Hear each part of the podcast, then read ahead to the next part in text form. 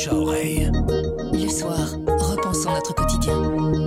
Aujourd'hui, notre collègue Alain Lallemand nous conseille un conte apocalyptique en haute montagne. Ça s'appelle Le Sanctuaire. C'est un roman écrit par Laurine Roux et publié chez Gallimard. Accrochez-vous, cette lecture nous emmène sur une planète décimée par un virus porté par les oiseaux. Je m'appelle Sandrine Puissant et vous écoutez le bouche à oreille du soir. On est en très haute montagne. Un père, une mère, leurs deux filles, June et Gemma. La mère est plutôt tournée vers le passé, vers ce monde qui a disparu suite au virus. Le père est davantage dans la discipline militaire un peu dure. Il est en train de créer de ses mains ce sanctuaire.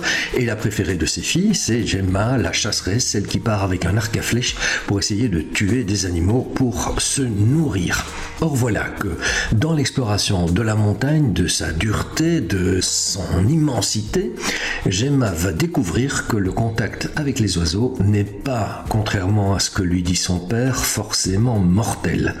À partir de là s'entame une émancipation de la jeune fille émancipation vis-à-vis de son père, vis-à-vis de la norme édictée avec une petite brutalité de la part de son papa, et ça devient quelque chose d'extrêmement puissant, tout cela avec l'immensité, avec l'oxygène, avec la beauté de la montagne. C'est un petit livre, 144 pages, pas plus. Cela s'appelle Le Sanctuaire et c'est signé Laurine Roux.